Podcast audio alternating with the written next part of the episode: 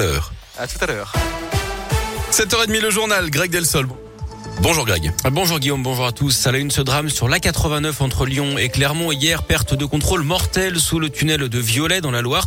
Un automobiliste d'une quarantaine d'années a donc perdu le contrôle de sa voiture aux alentours de 18 heures. Voiture qui a ensuite pris feu. La victime est décédée. Le tunnel a été fermé à la circulation pendant près de 4 heures, ce qui a provoqué de gros ralentissements dans le secteur. La circulation a même été interrompue quelques dizaines de minutes hein, dans l'autre sens. Des déviations ont été mises en place avant la réouverture du tunnel aux alentours de 22 heures. La France veut prendre un coup d'avance dans la lutte contre le Covid. D'après aujourd'hui en France, elle a réservé 500 000 pilules de Paxlovid. C'est la pilule anti-Covid hein, de Pfizer. Elle est supposée réduire les risques d'hospitalisation de près de 90% chez les adultes pouvant développer une forme grave.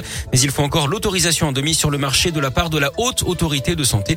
Les premières doses sont attendues pour la fin du mois. Des anti-masques s'en prennent à une école. Dans l'un, des tags ont été découverts sur les murs extérieurs de l'école élémentaire Jean Jaurès d'Amberieu-en-Bugey, parlons je cite, notamment de dictature. Laissez nos enfants tranquilles, était, euh, pouvait-on aussi lire sur les murs.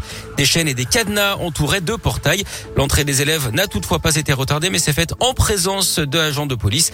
Il n'y a pas eu d'intrusion hein, dans les bâtiments, mais il y aura une enquête. Une plainte a d'ailleurs été déposée par la ville. Le jackpot de l'euro million est tombé en France 67 millions 441 797 euros précisément.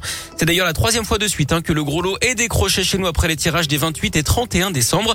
On rappelle hein, les numéros gagnants pour se faire un peu de mal. Le 3, le 12, le 19, le 24 et le 30 et les numéros chance, le 2 et le 5. Non, c'est des trucs que je joue, hein. Bah oui. Ouais, je pas joué ce coup-ci. mais- C'est bien dommage. Ouais. Ils sont venus à bout des 8375 km de parcours du Dakar pour leur première participation. Jérémy Porret et Brice Allotte, deux entrepreneurs de Beno dans l'un près de Lyon, ont bouclé le rallye raid le week-end dernier en Arabie Saoudite en se classant 37e sur 88 dans la catégorie SSV. Ces deux cousins participaient à l'épreuve à bord d'un buggy, un bilan positif pour le duo qui garde des souvenirs plein la tête de cette aventure. C'est ce que nous a raconté Brice Allotte. Écoutez-le. C'est une très belle aventure. C'est vraiment quelque chose qui était encore plus intense que ce qu'on imaginait. Déjà parce que physiquement, c'est une, une vraie épreuve euh, difficile et compliquée, et surtout euh, en termes de concentration, parce que les, les, les étapes sont très longues. Euh, la moindre erreur euh, coûte très cher, donc euh, effectivement, une aventure assez euh, extraordinaire. C'est ce qui nous a le plus marqué, c'est bah, déjà euh, l'immensité de, géographique de- du désert, et puis surtout aussi la, la solidarité entre les, les différents concurrents. Il, il règne une, une ambiance qui est très très positive. C'est une épreuve qui est vraiment intéressante à- sur tous les niveaux. L'an prochain, les deux Indinois aimeraient retenter l'aventure. hein. Une édition du Dakar, on le rappelle, marquée par l'explosion d'un véhicule qui a grièvement blessé un pilote français, Philippe Boutron, le 30 décembre dernier à Jeddah. Avant le départ, l'enquête ouverte par le parquet antiterroriste est toujours en cours.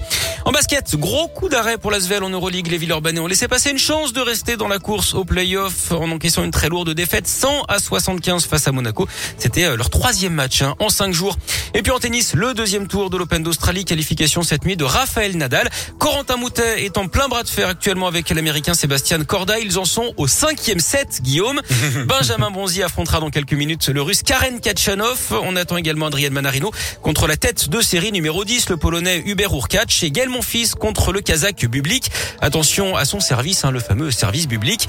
Chez les filles, c'est fini hein, pour Harmonitan qui a abandonné face à l'Ukrainienne Elina Svitolina dans le troisième set.